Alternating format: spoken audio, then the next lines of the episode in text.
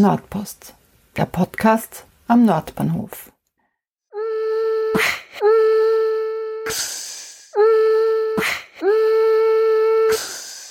Willkommen zur 24. Ausgabe von Nordpost. Mein Name ist Sonja Harter und heute dreht sich alles rund um das Thema Gemeinschaften.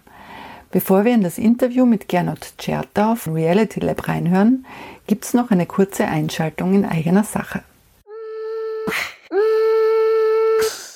Für alle Unternehmerinnen und Unternehmer und Selbstständige, die kein großes Marketingbudget haben und sich Korrektorinnen oder ein Presseteam leisten können, habe ich mit 60 Gramm ein kleines Tool entwickelt, das dir dabei helfen soll, mit deiner Rechtschreibung und Grammatik in Texten, in Social Media Postings, in Blogs oder in sonstigen Drucksorten positiv aufzufallen und deine Kunden durch korrekte Rechtschreibung und gutes Deutsch zu überzeugen. Alle Infos findest du auf www.nordpost.at.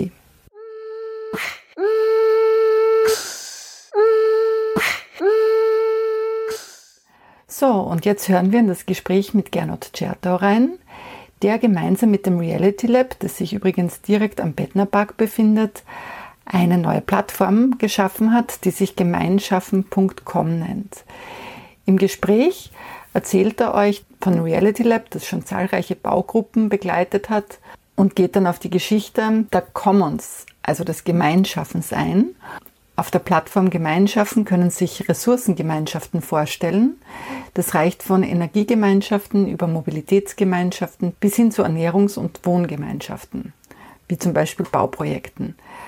Hier geht es vor allem um den Austausch, um das Lernen voneinander, um das Teilen von Ressourcen und es gibt auch zahlreiche Hintergrundinformationen zum Thema sowie Texte, Literatur und Links, sowie auch einen eigenen Blog.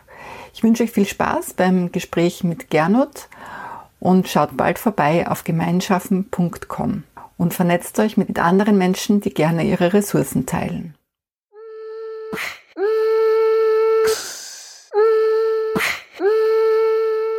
Ja, vielen Dank für die Einladung. Schön, dass ich auf deinem Podcast sein darf, Teil der Nordpost.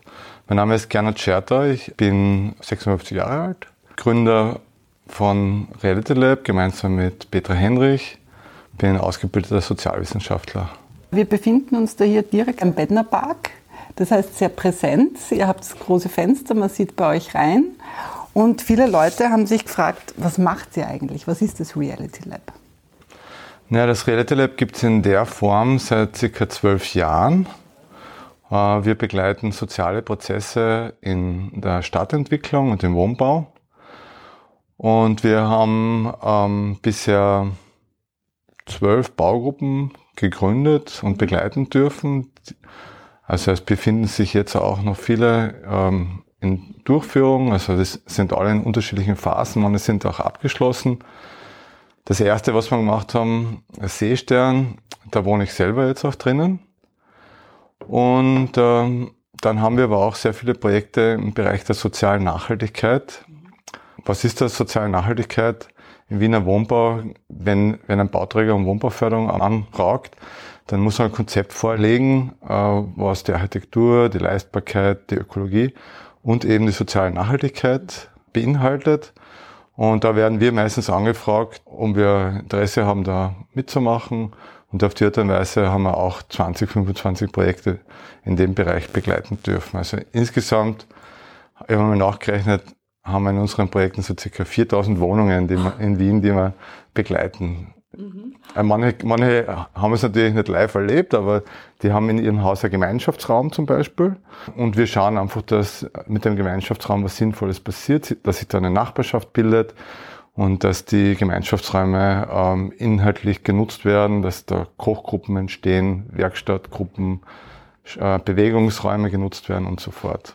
Und wer sind eigentlich eure Auftraggeber? Sind das die Baugruppen, sind das Bauträger, ist das die Stadt Wien oder ist es ganz unterschiedlich? Ist beides. Also bei den Baugruppen sind das sehr oft auch die Baugruppen selbst, die uns beauftragen. Und in, in den Projekten der sozialen Nachhaltigkeit, da ist das äh, der Bauträger. Es gibt manchmal auch Projekte, zum Beispiel haben wir im Sonnenviertel Ost Ähm, da gibt es einen Mobilitätsfonds und da sind wir auch dann von der Stadt Wien, also von der Mobilitätsagentur beauftragt worden, dort förderwürdige Projekte zu beraten und für die Projekteinreichung vorzubereiten. Aber in, am Wesentlichen sind es eigentlich die Bauträger und die Baugruppen selbst, die uns beauftragen. Und beauftragen die euch schon weit vor Baubeginn oder kommt es auch vor, dass die euch dann, wenn alles fertig ist, beauftragen, weil sie merken, ups, da funktioniert irgendwas nicht? Meistens beauftragen die uns schon am Projektbeginn. Es ist auch oft so, dass wir initiativ werden bei der Gründung von einem Baugruppenprojekt. Manchmal ist es so, dass es sehr schnell gehen muss. Es kommt eine Ausschreibung und dann muss man innerhalb von vier, sechs Wochen eine Baugruppe gründen und das ist natürlich praktisch total schwer möglich. Und deshalb gehen wir da oft in Vorleistung und sagen, ähm, gibt es Interessentinnen, die da mitmachen wollen.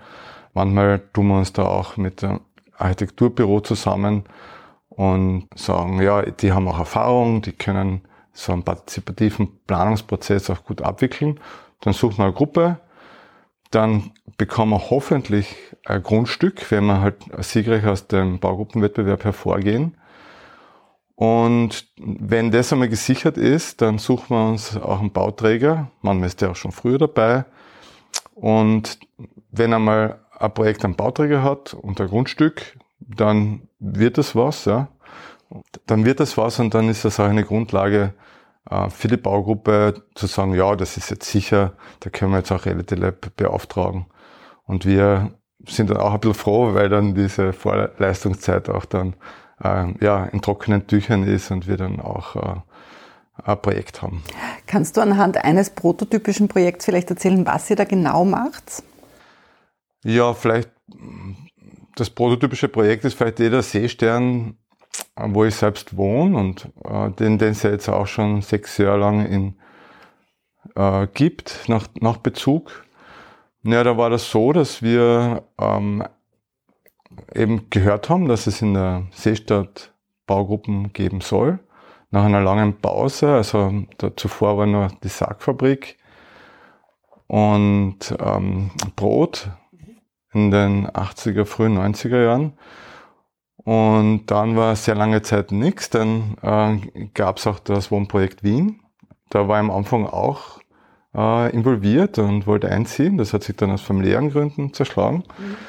Ähm, aber dann ist eben die Seestadt äh, initiiert worden und wir haben uns gedacht, das ist jetzt die Chance. Wir haben gehört, es sollten Baugruppen dabei sein und haben, haben versucht, da unsere erste Baugruppe aufzubauen. Und es hat auch geklappt, also mit, auch mit äh, Rückschlägen ähm, es hat sich niemand was vorstellen können, was passiert da in Aspern. Es hat auch noch niemand gewusst, was ist eine Baugruppe. Und wir haben in der Zeit auch die Initiative für gemeinschaftliches Bauen und Wohnen gegründet, eben um die Idee von Baugruppen bekannter zu machen und auch die Stadt für die Idee zu gewinnen. Und ja, und dann ähm, haben wir über Monate äh, eine Gruppe aufgebaut, wo dann wieder Leute ausgestiegen sind dann ab einem gewissen Punkt äh, bin ich zu dem Entschluss gekommen, dass wir einen Bauträger brauchen und, und Architektenteam. Und dann habe ich eins zu eins Architekten angesprochen und die Migra. Und die, das, die waren dann unsere Partner und dann haben wir auch den zweiten, äh, die zweite Stufe des Bauträgerwettbewerbs, des Baugruppenwettbewerbs äh, gewonnen. Und äh, dann, wie, wie, der, wie quasi auch das Grundstück in dieser Form gesichert war, haben wir dann äh, eben den Auftrag gekriegt von der Migra, die Baugruppe begleiten zu dürfen. Am Anfang war das vor allem dann der weitere Gruppenaufbau. Da steht am Anfang immer eine Vision. Es hat auch einen Visionsabend gegeben oder ein ganzes Visionswochenende, wo man das Aussehen des Hauses und so die Ah ja, also die Form des Zusammenlebens im Haus dann visioniert haben und dann auf Basis dieser Vision und dann des Renderings, man hat ja schon gewusst, wie das Haus aussieht, sind dann mehr äh, Interessentinnen gekommen, die Gruppe ist gewachsen. Und wenn dann eine Gruppe eine gewisse Größe erreicht hat, dann stellt sich natürlich die Frage der Organisation. Wie organisieren wir uns?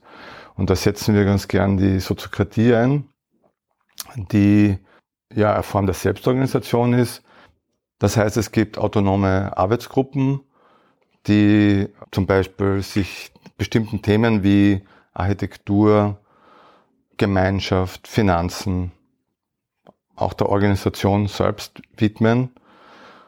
Und ja, und also wir haben im Seestein haben wir dann aber sehr viel auch noch in einer Großgruppe entschieden, weil, weil es ein relativ kleines Projekt ist.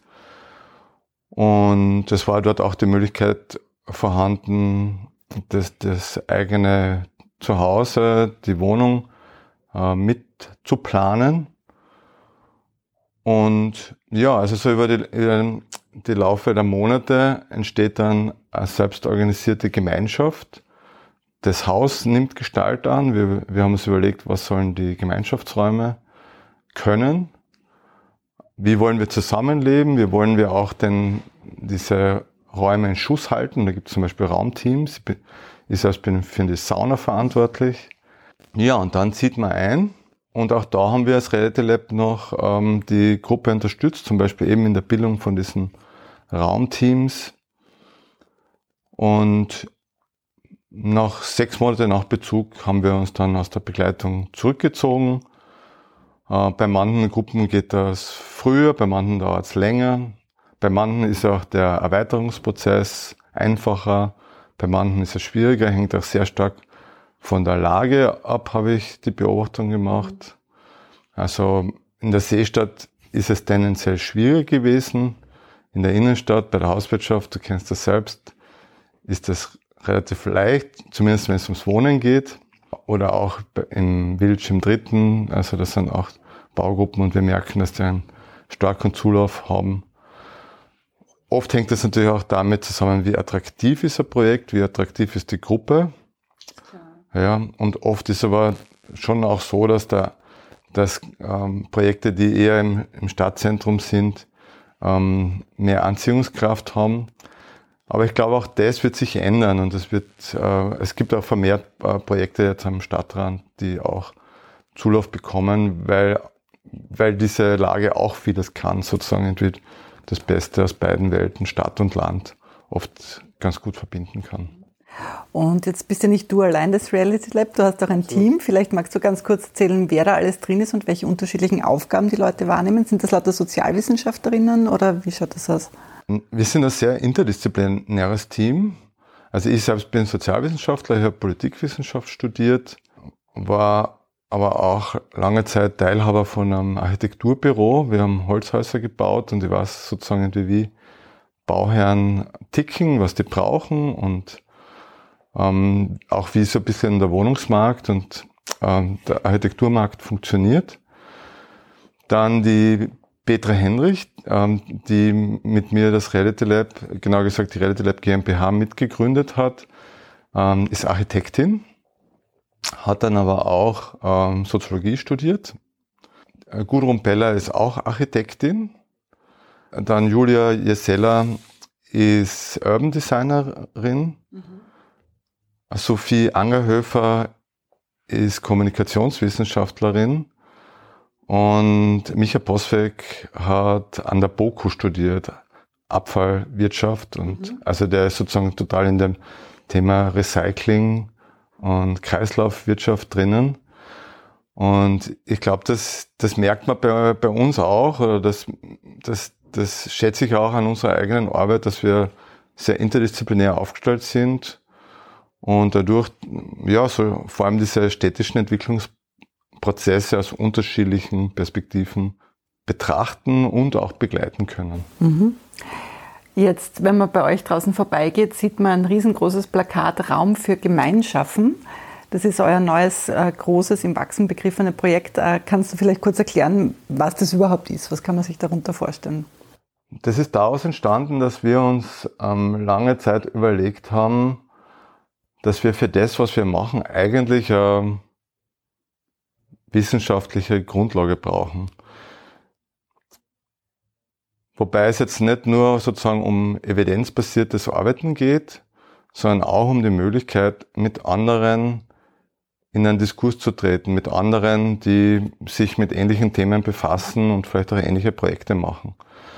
Weil viel, was wir gemacht haben, war ehrlich gesagt ähm, jetzt eher schwach abgesichert. Also, also jetzt äh, im Bereich Visionstechniken. So Learning by Doing oder? Ja, genau, da war sehr viel Learning by, da ist sehr viel Learning by Doing immer noch. Und auch die Soziokratie ist ähm, im Prinzip ähm, wird angewandt, äh, weil sie gut funktioniert. Aber sie ist in dem Sinn noch nicht wirklich gut beforscht. Mhm. Und wir haben uns auf der anderen Seite aber überlegt, dass es, dass es wichtig ist, eben um, um, zu, um die eigene Arbeit weiterentwickeln zu können, warum funktioniert das und warum funktionieren alle andere Dinge jetzt vielleicht weniger gut. Ne?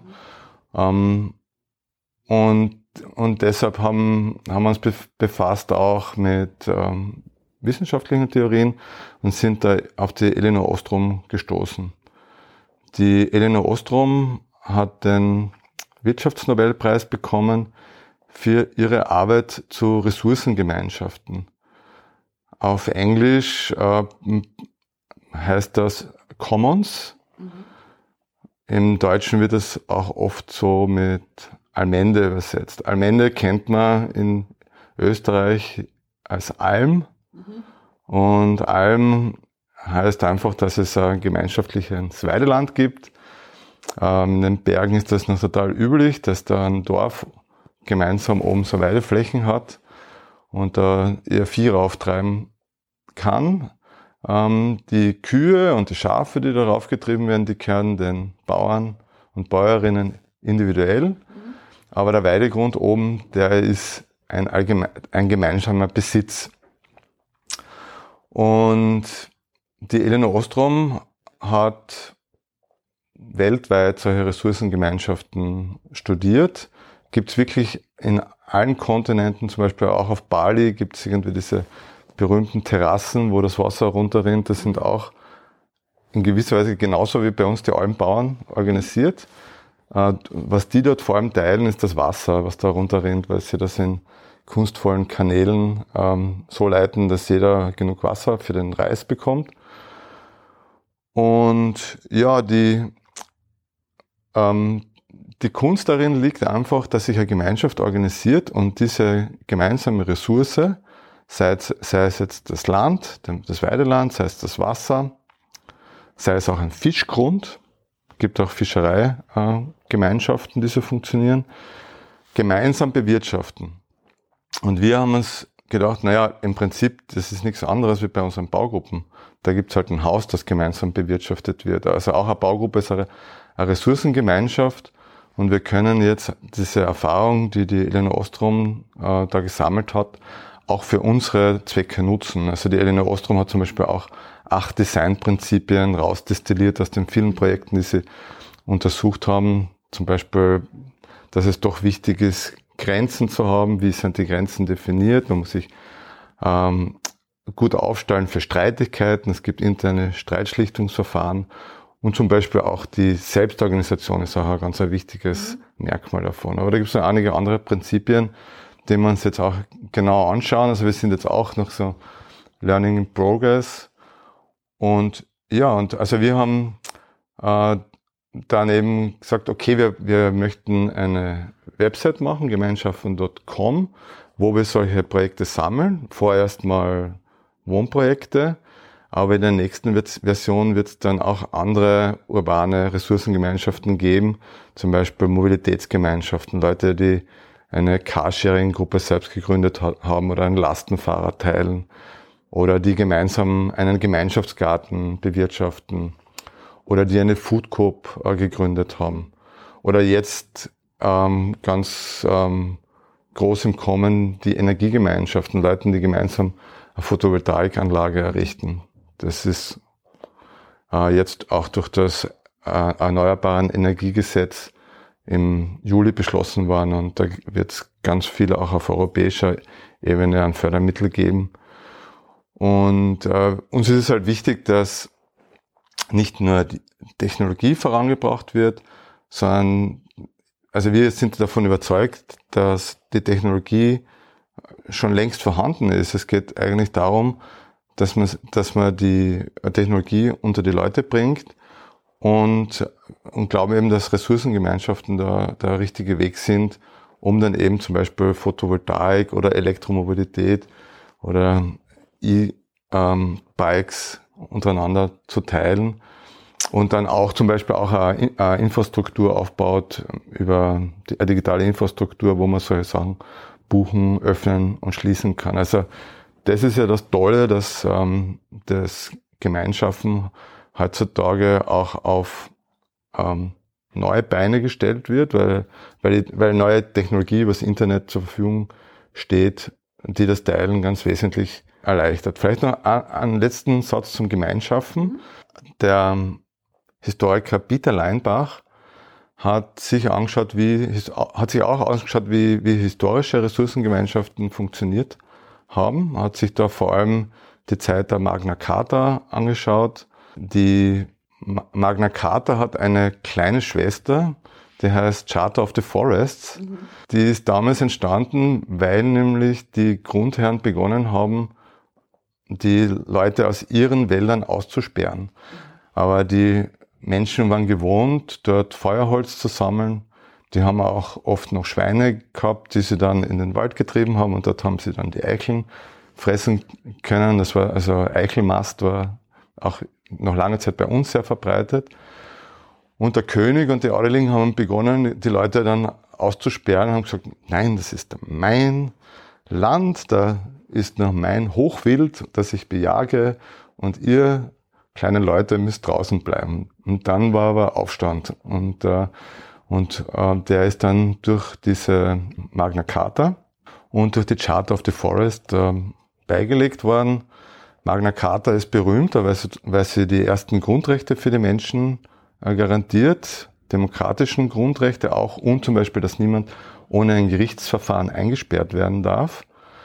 Gleichzeitig hat man auch den Leuten das Recht zurückgegeben, äh, den Wald zu nutzen. Und da sieht man eigentlich auch recht schön, wie, wie demokratische Grundrechte und äh, Umweltschutz äh, zusammenhängen. Also das war, das ist eigentlich schon in den Genen der Demokratie drinnen, dass sozusagen der Zugang zum, zum öffentlichen Raum zur Natur, das gemeinsame Schauen auf eine natürliche Umgebung, dass das eng verflochten ist mit demokratischen Grundrechten. Und aus dieser Erfahrung heraus hat Peter Leinbach gesagt, there is no commons without commoning. Mhm. Also es braucht sozusagen eine Praxis der Selbstorganisation, der Gemeinschaftsbildung, auch in gewisser Weise einer demokratischen Gesinnung rund um diese Pflege von gemeinsamen Ressourcen. Und im deutschsprachigen Raum hat man sich überlegt, naja, wie kann man dieses Commoning übersetzen? Also das Commoning war ja schon im Englischen eine Wortschöpfung. Und dann haben, und dann hat eine Diskussion stattgefunden. Und die Rezeption der Commons ist äh, vor allem von Silke Helfrich im äh, deutschen Sprachraum vorangebracht worden.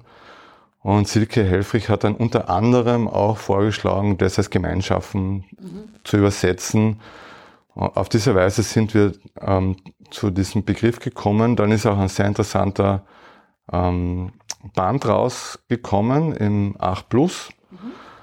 Der heißt Atlas of Commoning, auf Deutsch Atlas des Gemeinschaffens übersetzt worden. Von wann ist das ungefähr? Äh, 2019. Auf, und der, also auch dieser Atlas ist ganz äh, toll gelungen. Ähm, und das hat uns dann irgendwie äh, überzeugt, dass wir unsere Aktivitäten dann auch so unter dem Label Gemeinschaften äh, einordnen und da eben ja einen Begriff und auch eine Methode gefunden haben, ein Diskursfeld gefunden haben, wo wir uns anknüpfen können, mit, mitschaffen können, ja, Gemeinschaften. Und das heißt, äh, da können jetzt alle möglichen Projekte und Organisationen sich eine Präsenz schaffen auf gemeinschaften.com. Und was passiert dann? Also äh, genau, also es heißt Gemeinschaffen, also mit Doppel-F, ähm, weil jeder dort äh, mitschaffen kann. Und wenn jemand, wenn ihr da äh, jetzt an euren Podcast-Gerät ähm, mitmachen wollt, dann könnt ihr auf gemeinschaften.com euer Projekt einreichen. Momentan gibt es äh, nur die Möglichkeit, Wohnprojekte einzureichen, aber in ein paar Wochen, relativ bald, vielleicht sogar ist es eine Frage von Tagen, schalten wir dann weitere Funktionen ein und ihr könnt auch ähm, Carsharing-Gruppen, wenn ihr Bikesharing macht, wenn ihr Gemeinschaftsgärten betreibt, wenn ihr Energiegemeinschaft gegründet habt oder eine gründen wollt, äh, wenn ihr Food Corp gründen wollt und so fort, könnt ihr eure Ressourcengemeinschaft dort eintragen und auf die Art und Weise auch das anderen bekannter machen. Eine ganz wichtige Funktion ist eben, dass man sozusagen jetzt so kategorieübergreifend ähm, sich vernetzen kann. Also die, die äh, Carsharing-Gruppen können in die Baugruppen rein und umgekehrt. Ähm, und was uns ganz wichtig ist, ist auch ein gemeinsames Lernen. Und wir haben dort auch einen Blog, wo wir uns auch freuen, dass wir diesen Beitrag von der Nordpost und vielleicht noch einige andere auch teilen können, weil bei der Nordpost geht es doch auch sehr stark ums Teilen, in dem Fall halt ums Teilen in der, im Nordbahnviertel. Genau. Es geht auch ums Teilen von Wissen, nicht? also dass man Zugang schafft zu Wissen, das vielleicht eben hinter irgendwelchen Türen verschlossen bleibt und das dann allen zugänglich gemacht wird. Absolut. Und ähm, in weiterer Folge, welche Rolle spielt das Reality Lab dann bei Gemeinschaften? Äh, wir bauen Gemeinschaften.com auf. Wir, wir entwickeln das und das stehen wir erst ganz am Anfang. Wenn sich herausstellt, dass Gemeinschaften.com, das Com steht übrigens für Commons, besser bei einer gemeinnützigen Organisation aufgehoben ist, dann werden wir es dort auch äh, zurücknehmen und äh, vielleicht einen Verein oder auch eine Genossenschaft gründen wir hoffen uns natürlich auch, dass man solche Ressourcengemeinschaften begleiten können, in ähnlicher Form, wie wir Baugruppen begleitet haben. Aber so wie wir das jetzt schon in Teams tun, mit Baugruppen, äh, mit äh, baugruppenaffinen Architektinnen und Bauträgern, ähm, wollen wir das auch in den anderen Bereichen tun. Also da brauchen wir dann halt ähm, Leute, die sich jetzt zum Beispiel bei äh, Photovoltaik gut auskennen oder die, die äh, gärtnerisch äh, den grünen Daumen haben und, so weiter. Also, also wir haben das immer auch als äh, gesehen, wie wichtig das ist, dass man nicht alles selber machen will, sondern dass man da eben ähm, komplementäre Gemeinschaften gründet, wo man unterschiedliche Kompetenzen hat und sich da gut gegenseitig ergänzt. Jetzt, wo du das alles erzählt hast, habe ich sehr stark denken müssen an den österreichischen Beitrag auf der Biennale heuer mhm. mit dem Plattformurbanismus. Mhm. Und da geht es ja auch sehr stark ums Teilen. Allerdings wird hier in der Stadt auch sehr viel besetzt von großen Konzernen, mhm. zum Beispiel, die sagen, ja, wir stellen euch jetzt E, wie heißt das? E-Roller zur Verfügung. Und die können Sie ja teilen und ihr könnt Fahrräder teilen und Autos teilen. Und man kann nur teilnehmen, wenn man quasi sich dieser Gemeinschaft anschließt und auch was dafür zahlt. Das heißt, es ist kapitalistisch aufgestellt. Magst du vielleicht einfach kurz sagen, worin der Unterschied liegt zwischen diesem Plattformurbanismus und diesem Gemeinschaffen, das quasi von unten kommt? Das ist eine wichtige Frage, danke. Also ich, ich glaube auch, dass wir das ganz aufmerksam beobachten müssen und und das kritisch beobachten müssen, weil diese Plattformen, weil diese Plattformen ähm, eigentlich ähm, kapitalistische Geschäftsmodelle haben. Die sind in der Tradition zu sehen von Amazon, Google, Facebook. Da geht es eigentlich ganz wesentlich, dass soziale Interaktionen ökonomisiert werden. Im Hintergrund ist es aber eigentlich nur ein Verleihsystem. Warum sind es nur Verleihsystemen? Weil denen, die sich das ausleihen, denen gehört das nicht. Das ist der wesentliche Unterschied zu einer richtigen Ressourcengemeinschaft, wo Konsument und Produzent in einer Person zusammenfallen. Mhm. Ähm, wenn ich ein Carsharing gründe oder eine Baugruppe, ja, dann bin ich in gleicher Weise Produzent einer Ressource, aber ich äh, konsumiere auch diese Ressource. Bei diesen Plattformökonomien ist das aber nur ein Geschäftsmodell, das dann einfach einer Aktiengesellschaft gehört und ja, und das dann halt einfach äh, den Leuten zur Verfügung gestellt wird. Oft ist es ja sogar so, dass Uber zum Beispiel den Chauffeuren dann diese Autos kauft. Also nicht einmal den Chauffeuren gehört das Auto, geschweige denn natürlich halt denen, die dann mitfahren. Es geht eigentlich nur darum, einen Platz zu besetzen und über diesen Platz halt einfach als internetbasiertes Buchen von Ressourcen, von Mobilitätsressourcen bezeichnen. Und dahinter können dann wahrscheinlich, werden dann irgendwie unterschiedliche Mobilitätsanbieter auftauchen. Und ja, und deshalb ist es so wichtig, dass wir irgendwie einen funktionierenden öffentlichen Verkehr haben auch. Und jetzt auch dieses Klimaticket haben, was dann hoffentlich dann auch langfristig äh, ein Gegengewicht bildet dazu. Aber, aber also nicht von ungefähr ist zum Beispiel halt auch Google bei Uber involviert, weil die dann halt über Google Maps dann halt die Möglichkeit anbieten, Uber dort zu buchen und dann halt natürlich doppelt und dreifach dann in dieser Wertschöpfungskette äh, drinnen sind.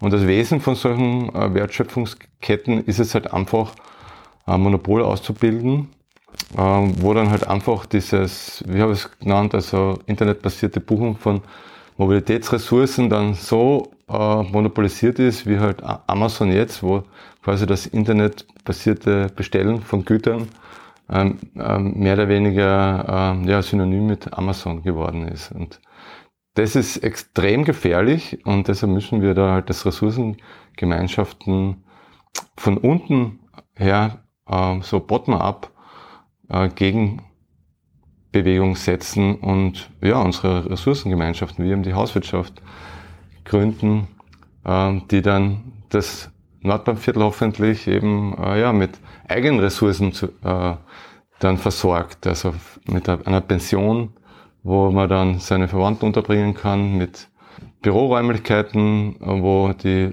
Bewohnerinnen im Nordbahnviertel auch äh, ja, arbeiten gehen können, ihren nahen Arbeitsplatz haben, äh, ja, wo wir dann hoffentlich auch Mobilität teilen werden und vieles andere mehr. Mhm. Jetzt hast du sehr schön den Bogen gemacht zum Nordbahnviertel. Viele der Hörerinnen sind äh, vielleicht erst seit kurzem im Nordbahnviertel oder zumindest seit wenigen Jahren. Das heißt, das Nordbahnviertel hat ein Potenzial, dass man da jetzt die Chance beim Schopf packt und versucht, derartiges aufzubauen, oder? Absolut. Ja, also ich sehe die Hauswirtschaft im Nordbahnviertel als wirklich richtungsweisendes Projekt. Genau aus dem Grund ist es ja auch vom Klima- und Energiefonds äh, gefördert worden, weil wir da wirklich zeigen können, dass eine Ressourcengemeinschaft, in dem Fall ist es eine, eine Baugruppe mit einer gemischten Nutzung, Arbeiten und Wohnen, einen wesentlichen Impuls für die Entwicklung eines Stadtquartiers leisten kann weil sie eben das Know-how mitbringt, Ressourcen, Raumressourcen, Mobilität, Energie äh, gemeinsam aufzubauen und dann den Nachbarinnen zugänglich zu machen und mit ihnen zu teilen. Aber auch die Leute, die jetzt äh, nicht in einem Wohnprojekt wohnen können, natürlich sich überlegen, wie sie in ihren Wohnformen und Häusern irgendwas in der Art aufziehen, oder? Ja, hoffentlich gibt es da auch äh, Vorbildwirkung. Ähm, ich glaube, dass es natürlich Sinn macht, wenn, wenn man selbst in die Gänge kommt und eigene Ressourcengemeinschaften aufbaut. Oft ist es aber auch zu überlegen, ob man sich halt einer Gemeinschaft wie der Hauswirtschaft anschließt, die es halt schon gibt und die das Know-how halt auch aufgebaut hat und den ganzen, diese ganzen Organisationsprozess, die Selbstorganisation halt schon durchgemacht hat. Ne? Ähm, aber für bestimmte Themen, äh, die jetzt vielleicht dort noch nicht abgedeckt sind, äh, kann es total Sinn machen, dass ja, dort äh, seine eigene, ihre eigene. Das heißt, einfach mal auf gemeinschaffen.com schauen, was es dort schon alles gibt und sich vielleicht inspirieren lassen, was man selber noch beitragen oder gründen könnte. Unbedingt, ja. Schaut vorbei. Es gibt, ihr findet dort auch sehr viele Ressourcen.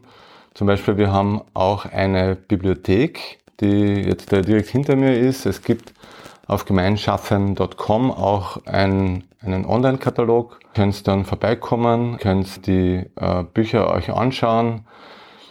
Und äh, wir haben hier auch einen Raum, äh, wenn ihr den für äh, Gemeinschaffen Projekte, also für eure Ressourcengemeinschaft äh, nutzen wollt, dann könnt ihr den auch ähm, stundenweise unentgeltlich nutzen. Sehr schön, danke Gernot, das war sehr spannend und ich hoffe, dass jetzt viele Leute dort mal sich inspirieren lassen. Vielen Dank fürs Interview.